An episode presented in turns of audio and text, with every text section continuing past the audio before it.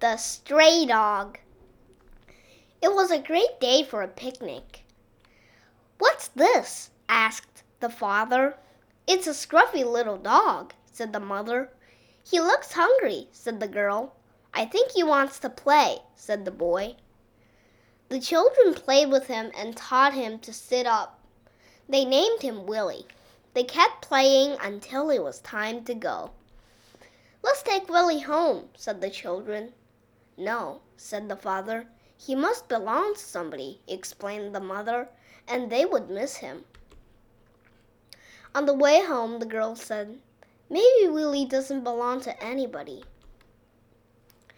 During the week, all the family had Willy on their minds.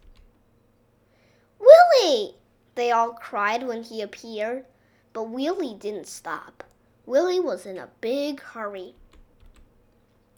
He has no collar, he has no leash, said the dog warden.